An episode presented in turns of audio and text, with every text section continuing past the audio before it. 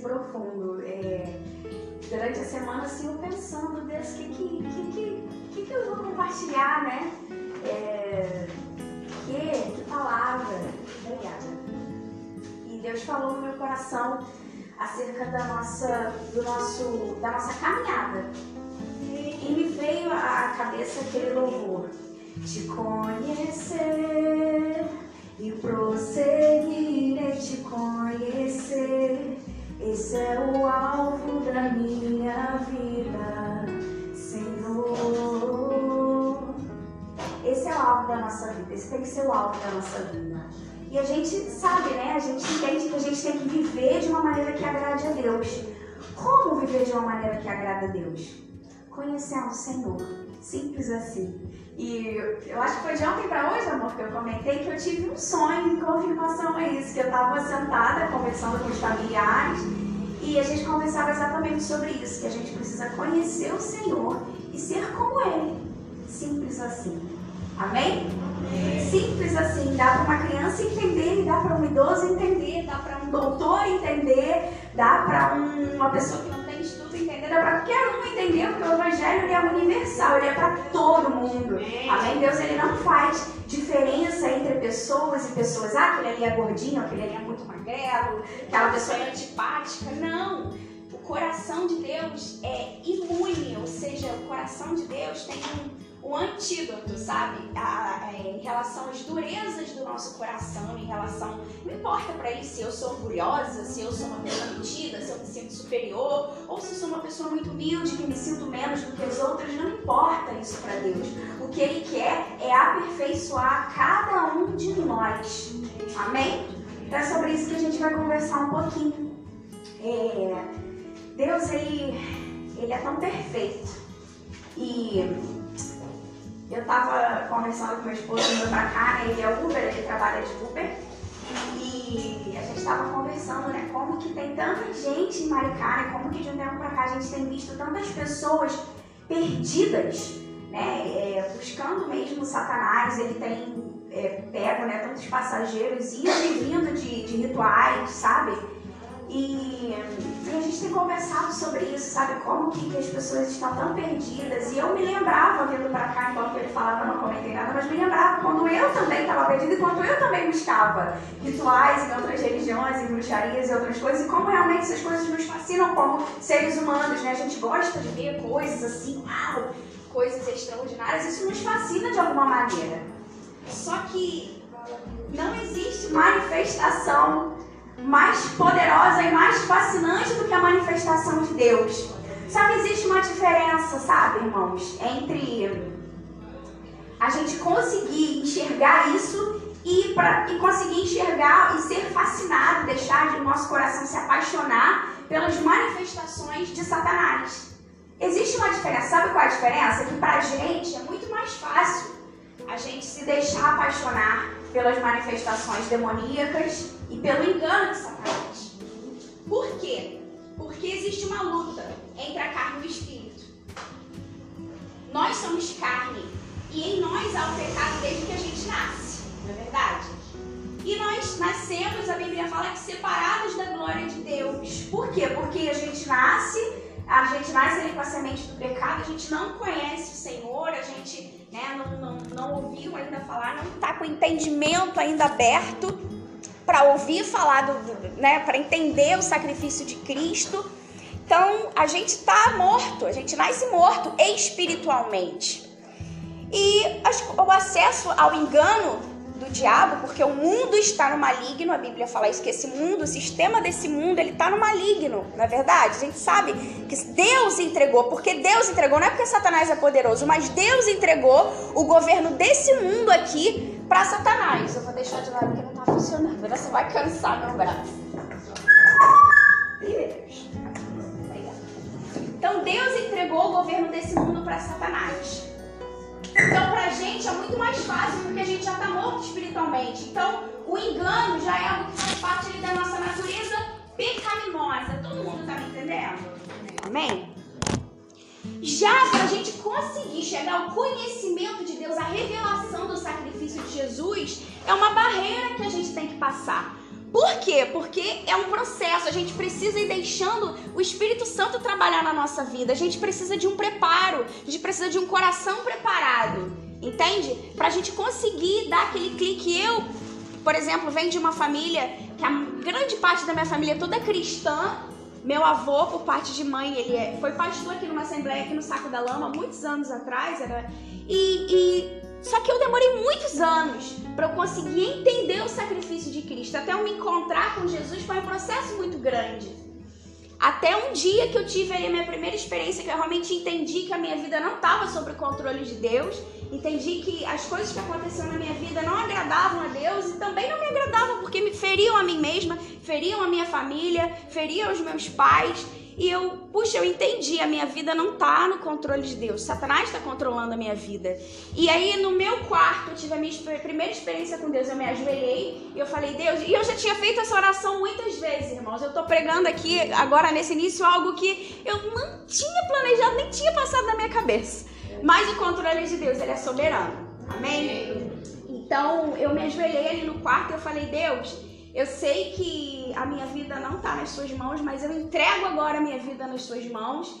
Eu peço que o Senhor faça na minha vida aquilo que, que é da sua vontade. Eu entrego a minha vida ao Senhor. E naquele momento, naquele exato momento, eu senti, eu sozinha no meu quarto, eu senti como se estivesse saindo de cima de mim um peso muito grande, como se bolsas muito grandes estivessem saindo de cima de mim e eu simplesmente chorei. Hoje eu entendo que eram anjos do Senhor ali tirando o peso do pecado de sobre mim. Amém? E aquela foi a minha primeira experiência assim realmente forte de entrega, de conversão. Foi ali sozinha no meu quarto. Então, irmãos, entenda, você não precisamos de ninguém. Ali ninguém estava me ministrando, foi o Espírito Santo naquele momento me ministrando. É, foi o meu, meu momento assim de conversão íntima, genuína com o Senhor, eu e Deus. Ninguém é mais poderoso do que Ele. Amém? É Ele que faz a obra na nossa vida, é no tempo dele, é no tempo dele. Queria compartilhar com os irmãos o nosso acerca disso, acerca do nosso caminhar, do nosso andar diário, todos os dias com o Senhor. Qual é a vontade dele para minha vida? Como que eu vou conhecer a Deus? Como conhecer o Senhor?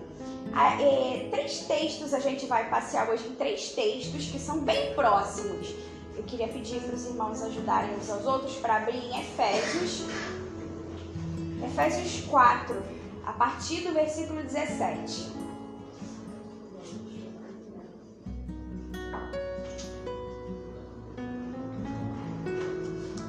É, amém? Efésios, é lá no Novo Testamento, lá atrás depois de Atos.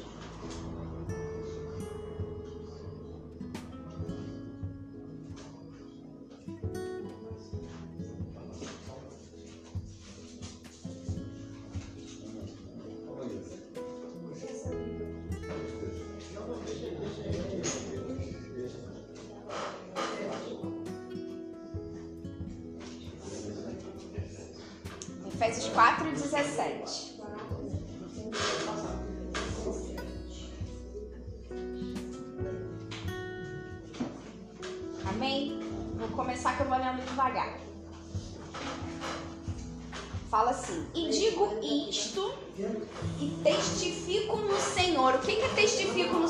Dou testemunho. Eu estou atestando isso no Senhor. Para que vocês não andem mais como andavam também os outros gentios, na vaidade do seu entendimento. Ou seja, o que, que ele está falando aqui?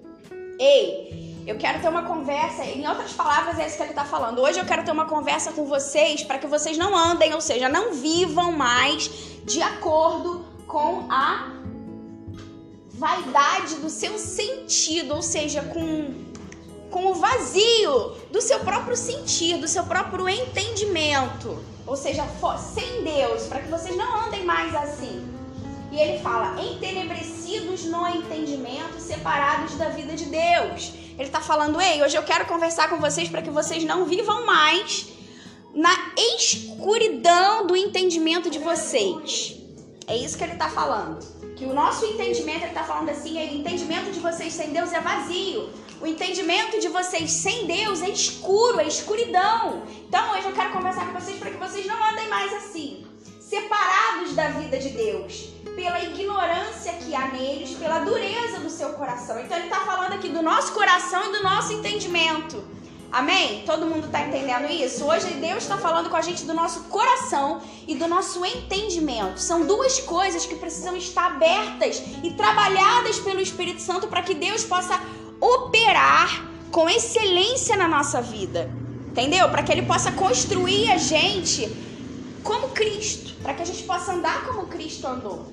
E ele fala assim, aí em versículo 19: os quais havendo perdido todo o sentimento e entregaram a dissolução para com avidez cometerem toda a impureza. Ou seja, ele está falando que pelo entendimento escuro sem Deus e pelo coração duro, essas pessoas se perderam no, na, na sua. Na sua.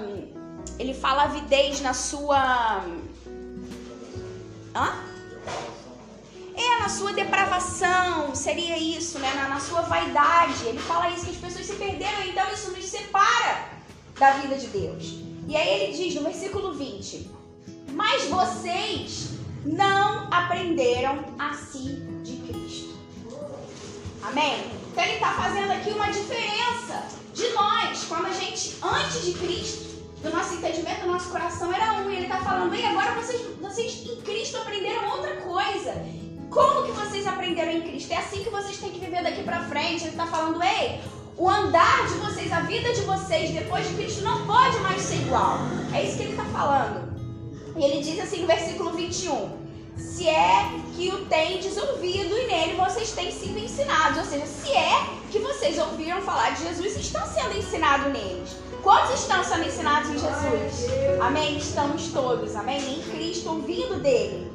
Aí ele diz: como está a verdade em Jesus. Que quanto ao trato passado, vocês se despojaram do velho homem que se corrompe pela concupiscência do entendimento. O que, que ele está falando aqui? Está falando antes, a roupa de vocês era outra.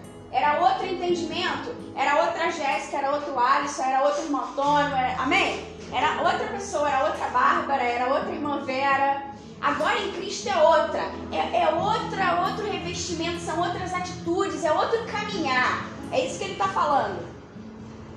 No versículo 23. É, não, no, perdão, no final do versículo 22 ele fala: pela concupiscência do engano. Engano, irmãos, Satanás ele nos engana. Ele quer enganar a gente o tempo inteiro. É, essa, na verdade, essa coisa do entendimento de coração duro e entendimento fechado, isso, isso tem isso tem estado muito presente no meu pensamento nas últimas semanas. É, eu gostaria de compartilhar com os irmãos. O pastor veio aqui semana passada, na quarta-feira, o pastor Gilson pregou, né, com tanta quem quem estava aqui ouviu os irmãos estavam ali, né, realmente bebendo da, do, do, que estava sendo pregado. Os irmãos é, compartilharam do que estava sendo pregado e ele falou, né, que Deus é muito mais poderoso, que a gente não tem que temer Satanás, não é verdade? Sabe, irmãos, existe uma luta o tempo inteiro, o tempo inteiro. A Bíblia fala que Satanás ele tá o tempo inteiro como um leão buscando a quem tragar. O tempo inteiro. Isso ninguém tá isento, nem o pastor tá isento, nem minha mãe, nem minha avó, nem meu primo, ninguém tá isento. Nenhum de nós. Satanás ele tem sede na minha vida e na sua vida de maneira igual. Ele nos odeia, ele não nos ama. Deus nos ama, o amor de Deus está sobre tudo, o poder de Deus está sobre tudo. Mas eu e você temos uma escolha a fazer. Só que eu digo uma coisa para vocês: Deus ele luta por nós. Amém? Ele é o leão que está ali mais poderoso do que Satanás.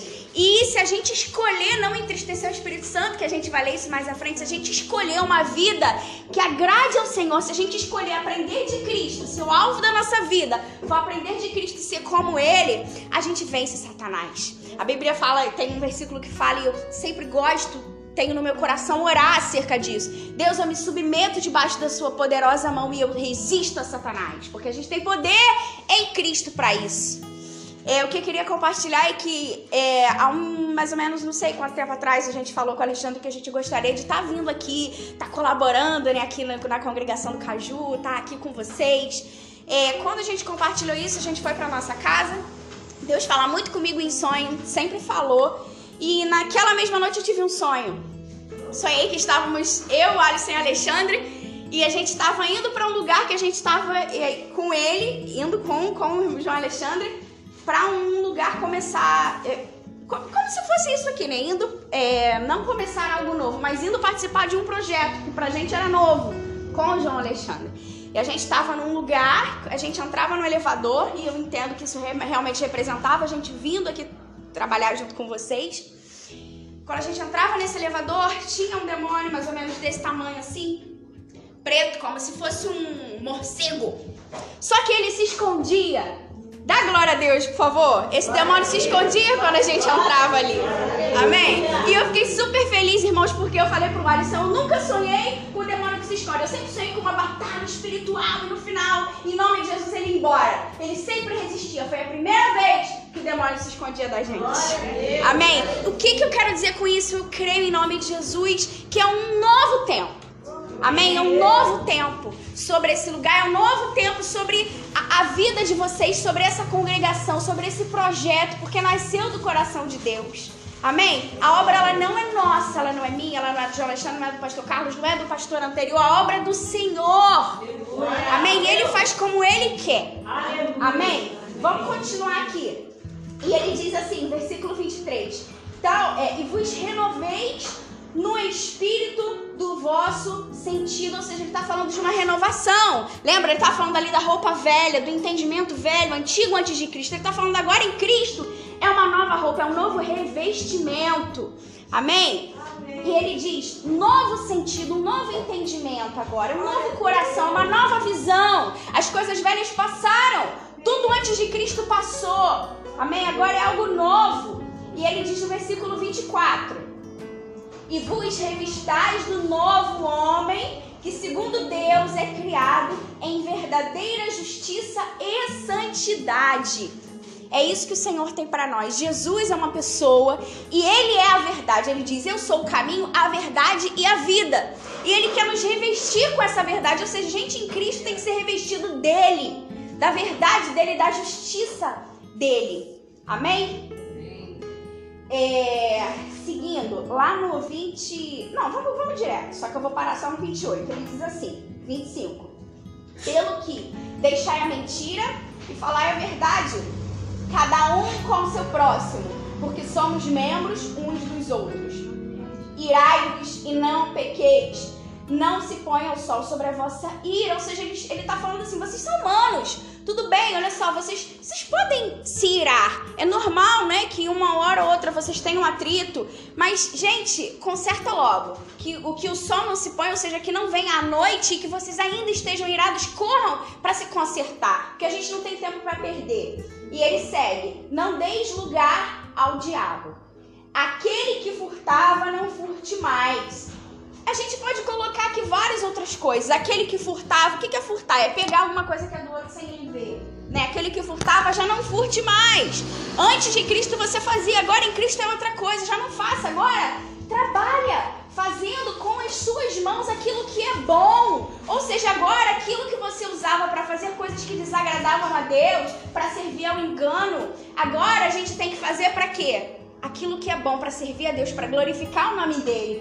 E mais, ele, olha que, que lindo, ele diz aquele que furtava, ou seja, quem furta pega algo que não é seu, pega do outro e deixa o outro sem. Não é verdade? Ele diz, agora você trabalha, faz com a sua mão aquilo que é bom, para que você tenha, além de não furtar, dá, compartilhe com aquele que passa necessidade. Olha que lindo! Deus, no lugar da nossa indignidade, no lugar da nossa vergonha, Ele quer nos fazer pessoas dignas. Amém? É isso, Ele quer nos fazer pessoas dignas.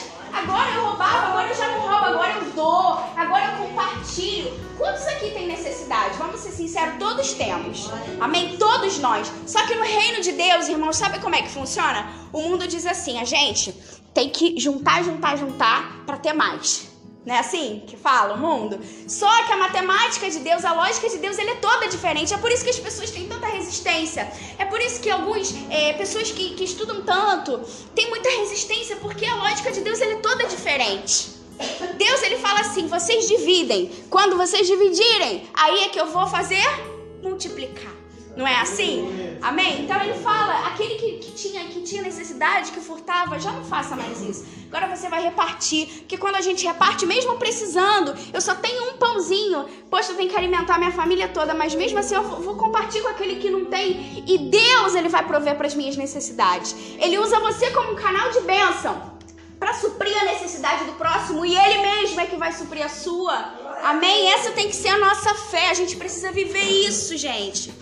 É, poxa, gente, tem tantos testemunhos, né? Hoje, essa semana também, não hoje, mas eu lembrava de uma época que a gente estava na Bolívia e a gente, no início, a gente casou e foi, foi o tempo que a gente teve mais dificuldade financeira. A gente chegou e a gente não tinha nada, tinha um apartamentinho vazio alugado. E não tinha nada, não tinha uma geladeira, um fogão, a gente comprou só um colchão para poder deitar, dormir.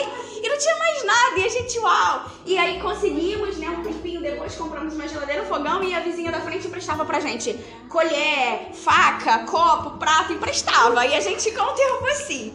E tinha uma vez, me marcou muito aquele dia que a gente tava com muita fome, não tinha nada para comer, não tinha centavo para comprar nada e eu não aguentava mais. Tem uma coisa que me deixa muito irritada é ter fome e não ter nada para comer. Nossa, eu fico muito irritada.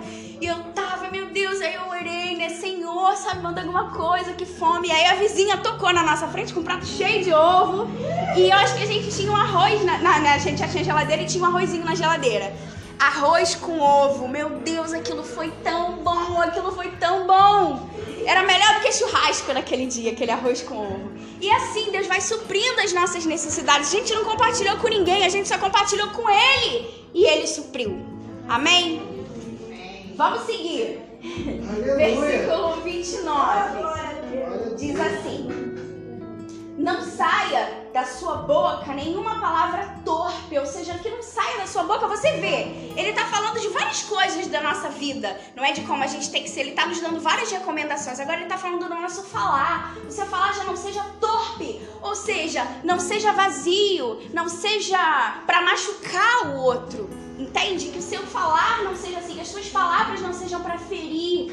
Antes, mas só a que for boa para promover edificação, para que dê graça aos que ouvem. Ou seja, que se o que você vai falar não presta para edificar o outro, o que, é edificar? É algo que vai fortalecer, que vai animar o outro.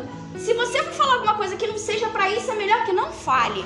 É isso que ele está falando. Vamos escolher melhor as nossas palavras, vamos pensar antes de falar. Sabe por quê, irmãos? A Bíblia diz que a nossa boca tem poder de vida e de morte. É isso. E é verdade, porque tudo se fez pela palavra de Deus, não é verdade? E esse poder está sobre nós também. Você sabia, irmãos, que cada um de vocês, com Cristo ou sem Cristo, vocês têm autoridade sobre os filhos de vocês? Com Cristo ou sem Cristo, vocês têm autoridade sobre os filhos de vocês? Com Cristo ou sem Cristo, você tem autoridade sobre os netos de vocês, sobre as pessoas que vocês é, exerce algum tipo de, de, de, de hierarquia, vamos dizer assim. Então, com Cristo ou sem Cristo, se você falar o seu filho que você é burro, você está lançando ali uma semente, uma palavra no mundo espiritual. Entende? E no coração dele também. A gente acredita naquilo que a gente ouve, por mais que, que não seja de maneira consciente, mas aquilo tem um efeito. Então você pode matar alguém. Jesus fala sobre isso, que é com as nossas palavras a gente pode ser assassino. Amém? A gente pode ser assassino de sonhos. Pessoas amarguradas. Quando a gente está com o coração amargurado, quantas pessoas a gente não mata com as nossas palavras? Não é verdade? Então vamos cuidar disso, porque isso é muito importante. E ele segue aí. Gente, se tem alguém com sono, toma uma água aí, porque a gente está aqui para dar o melhor pro Senhor, amém? Ele diz assim, é, no, no 30, hein? E não entristeçam o Espírito Santo de Deus no qual vocês estão selados para o dia da redenção. Esse versículo é tremendo, ele nos dá assim uma, uma, uma visão, um entendimento assim muito grande de quem nós somos espiritualmente. Ele fala que nós estamos selados com o Espírito Santo de Deus, ou seja, nós estamos marcados. Amém? É uma marca. Nós estamos marcados pelo Espírito Santo de, de Deus. E ele nos dá a entender que o Espírito Santo é uma pessoa. Porque ele fala: vocês não podem entristecer, não entristeçam o Espírito Santo. Como que a gente pode entristecer o Espírito Santo, irmãos? Vocês acham que o Espírito Santo fica feliz Se meu marido chega em casa, bêbado, me bate, me distrata, o Espírito Santo fica feliz com isso? Ele não fica. O Espírito Santo fica feliz se eu não sou uma esposa amável, se eu não sou uma esposa é, submissa, se eu não sou uma esposa compreensiva com meu marido, se eu sou respondona, se eu xingo meu marido. O Espírito Santo fica feliz com isso. Ele se entristece. Não é verdade? Então são coisas práticas que a gente faz que entristecem o Espírito Santo de Deus. E ele diz assim que nós estamos selados com o Espírito Santo para o dia da redenção. Qual é o dia da redenção? É o dia que a gente espera tanto que ninguém vai fugir de, desse dia, né? Quer dizer, seja para redenção ou para condenação, não é verdade? Todo mundo aqui um dia vai embora dessa terra. Então é desse dia que ele está falando, não é? O dia da redenção, o dia que nós seremos redimidos, o dia que a gente vai realmente vai haver o casamento da noiva, da igreja com Cristo nos céus, não é verdade? É desse dia que ele está falando. Ele diz toda amargura, ira, cólera, gritarias, blasfêmias, malícia, que tudo isso seja retirado do meio de vocês, que toda maldade seja retirada do meio de vocês. É isso que ele está falando. Antes, sede uns para com os outros, bons, né, benignos, misericordiosos. O que é ser bom? O que é ser benigno? O que é ser misericordioso? Sabe o que, significa misericórdia? Quando a gente fala Deus é misericordioso, ou então Deus tem misericórdia de mim. Alguém sabe o que, que significa? Isso misericórdia, coração. A gente está falando assim, Deus coloca o teu coração na minha miséria. Olha que coisa forte. E aqui ele diz que nós temos que ser misericordiosos. Ou seja, a gente tem que colocar o nosso coração na miséria do outro. A gente tem que se importar. É isso que ele está falando em outras palavras. Se importem de verdade uns com os outros. Sejam benignos uns com os outros. Perdoem uns aos outros. Como também Deus perdoou vocês em Cristo.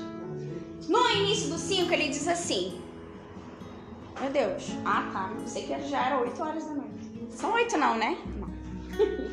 Ele diz assim, no início do versículo 5, irmãos, Efésios 5:1, diz assim: Sejam imitadores de Deus, como filhos amados. Imitadores, aquilo que a gente falou lá no início né? Conhecer a Deus, prosseguir em conhecer, esse é o alvo da nossa vida. Com o fim, ou seja, com, com a finalidade, com a conclusão, conhecer Cristo para ser imitadores dele. Como. Não, ele diz: e andai em amor. Também Cristo vos amou e se entregou vocês. Amém? Aí ele fala aqui um pouco do sacrifício, da excelência, né? Do sacrifício de Cristo. Aí a gente pula lá no versículo 6, que diz assim: Ninguém engane vocês. Aí ele fala, irmãos, ei, ninguém engane vocês. Com palavras vãs, ou seja, com palavras vazias. O que, que ele está falando? Vocês têm que conhecer o Senhor prosseguir em conhecer o Senhor. Tem que ler isso aqui, prosseguir em conhecer, buscar em oração. Tá caindo, tá difícil, mas o Espírito Santo ajuda. A Bíblia diz que a carne é fraca, mas o Espírito, ele é forte e tá pronto. Então, ah, eu pequei hoje, porque a carne é fraca, isso não é desculpa, porque a carne é fraca, mas o Espírito é forte e está pronto. Está pronto para quê? Para batalhar contra a nossa carne, contra as nossas vontades pecaminosas. Amém? Em Cristo. E ele diz assim: "Ei, irmãos, ninguém engane vocês. Ou seja, não sejam, não sejam vazios do entendimento de quem é Cristo, para que vocês não sejam enganados com palavras vazias. Ou seja, por outras pessoas que vêm falar de, outra, de, outra, de outros ensinamentos que não são verdadeiros, sabe? Falando de coisas enganosas e vocês acreditem. Não! E aí eu caso esse versículo com um versículo que está lá em 1 Pedro 2, versículo 2, que diz assim: Deixando, pois, toda malícia, todo engano e fingimento, invejas e murmurações, desejai afetuosamente como meninos novamente nascidos o leite racional não falsificado. O que, que, que, que ele está falando? Para que por ele vades crescendo. O que, que ele está falando? Primeiro ele falou de palavras vazias, agora ele falou de um leite não falsificado. Nossa, o que, que tem a ver uma coisa com a outra? Tô perdido. Vamos fazer aqui uma comparação? Como é que é uma criança, um bebezinho recém-nascido, quando ele tá com fome? Ele deseja o leite materno, ele não deseja? Ninguém ensinou para ele. Mas ele deseja, ele busca.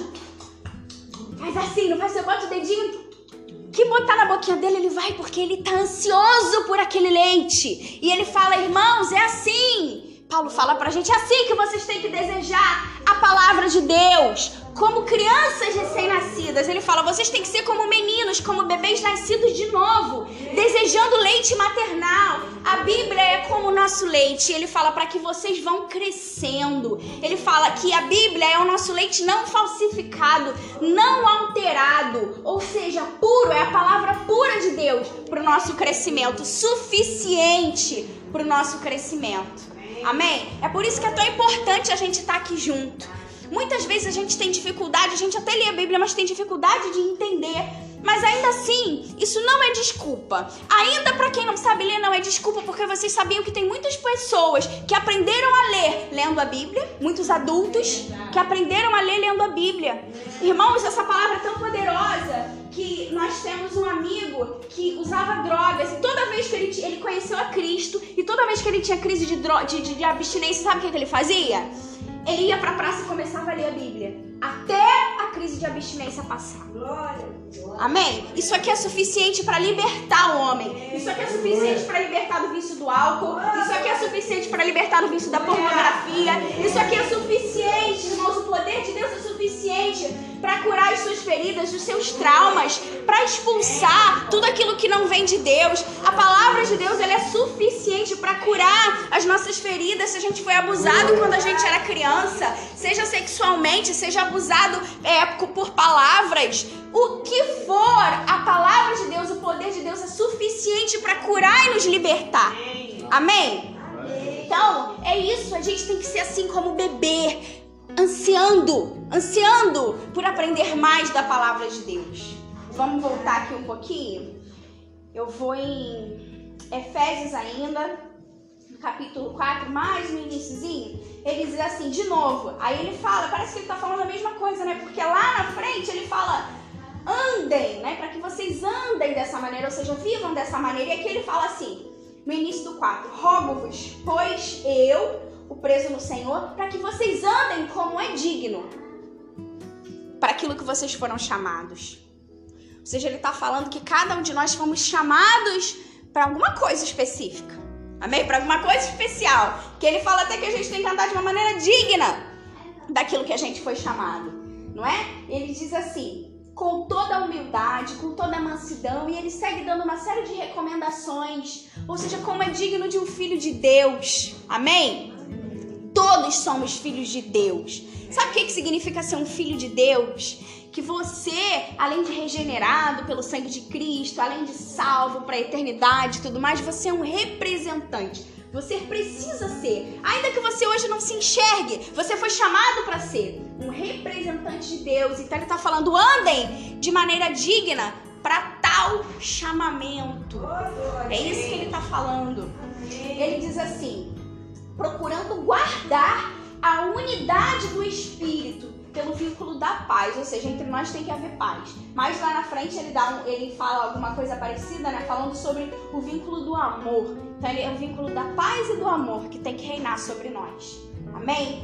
E ele diz assim: é, há um só corpo e um só espírito. Vocês foram chamados em uma só esperança. Amém, irmãos? É um corpo, que é o corpo de Cristo que somos nós e o nosso cabeça é Cristo. Uma única esperança. Sabe quem é essa esperança? É Jesus. Bíblia fala: Jesus é a nossa esperança viva. Amém? É Ele, é o nosso redentor, é o único Senhor, único e suficiente. Você não precisa de mais nada. Você não precisa fazer nenhum pacto com, com espírito nenhum, porque Deus ele é suficiente. O reinado de Jesus sobre a nossa vida é suficiente. Amém? E ele diz: é, um só Senhor, uma só fé, um só batismo. E agora, para terminar, eu queria E lá em é, Colossenses, Colossenses, é um, aí um pouquinho depois de Efésios, vem Efésios, aí vem Filipenses e vem Colossenses.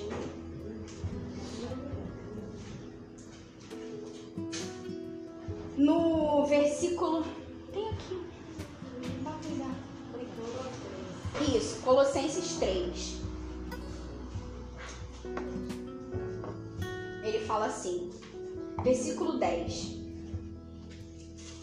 Vistam-se do novo que se renova para o conhecimento, segundo a imagem daquele que criou você.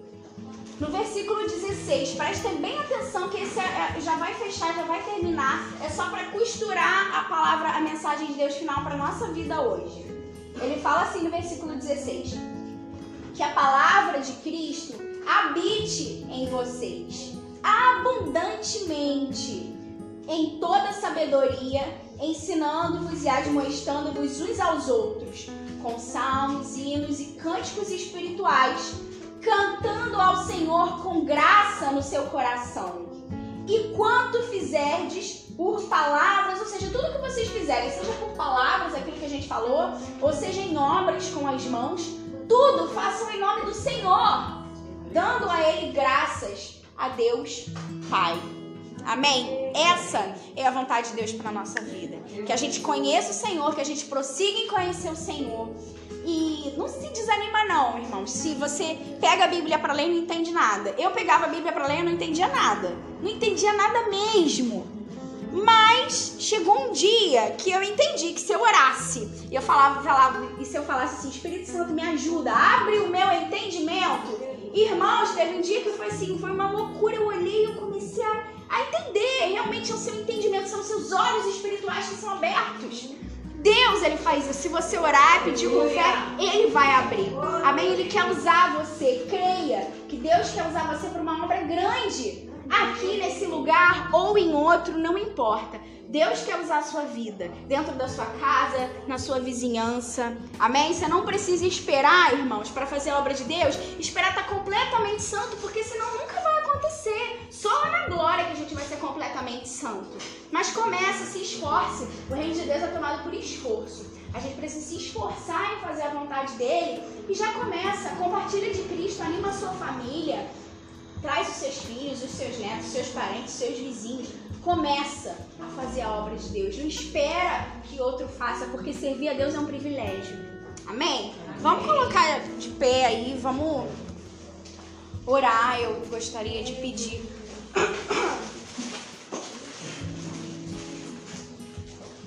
Gostaria de pedir dois irmãos da congregação para fazer uma oração. É, como se chama? Aldair. Aldair. Aldair. Irmão Antônio gostaria de fazer uma oração também? Pode ser? Amém. Então, eu vou pedir então que cada um faça uma oração. Amém? Depois eu faço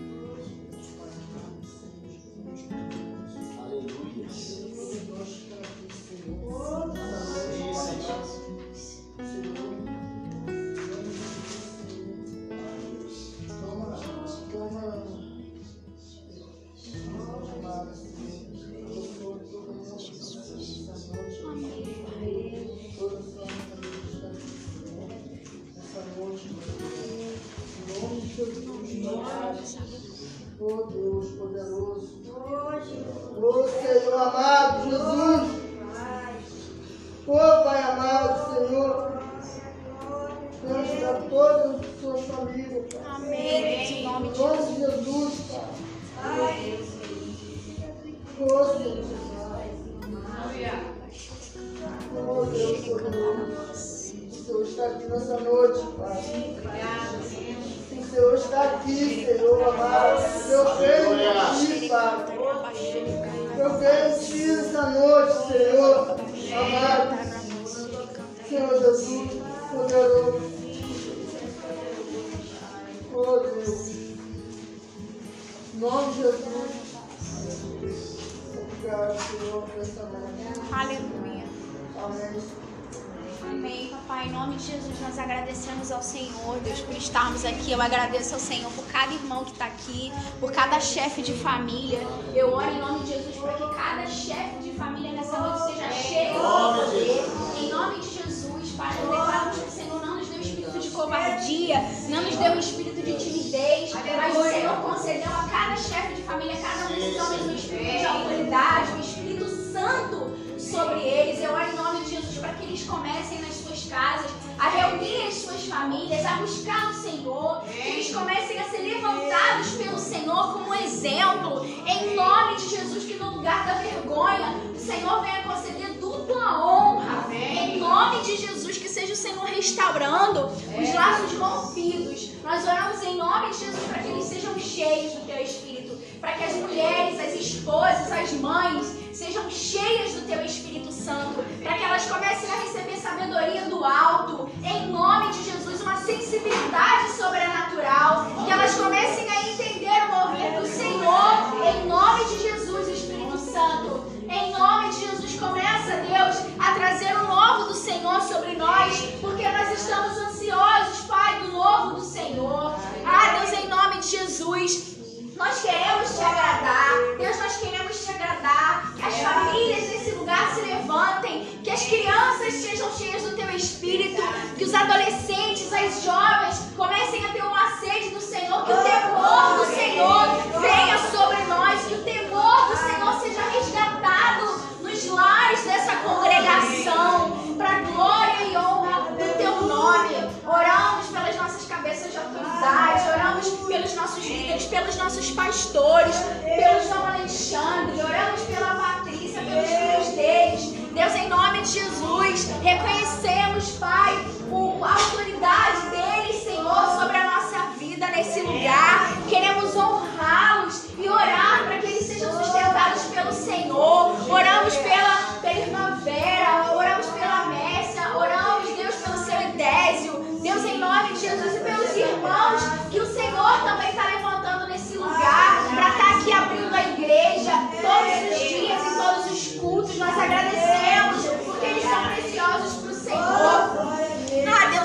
de Jesus, oramos, Espírito Santo, mais uma vez, trazendo, Pai, esse assunto terreno, essa legalização. Em nome de Jesus, Deus joga por terra tudo aquilo que não vem do Senhor. Nós declaramos essa sua palavra que diz que agindo o Senhor, quem impedirá? E que se o Senhor é por nós, quem será contra nós? Ah, Deus, em nome de Jesus, nos levantamos no Senhor nessa noite, clamamos pela sua intervenção. Ah, Deus, em nome de Jesus, que seja o Senhor agindo, movendo corações, em nome de Jesus, em nosso favor, em favor da tua obra nesse lugar, Pai. Em nome de Jesus, seja bem-vindo, Espírito Santo, com liberdade, com liberdade. Em nome de Jesus, nós te agradecemos, Senhor, porque o Senhor é bom e até aqui o Senhor tem nos ajudado. Em nome de Jesus. Amém.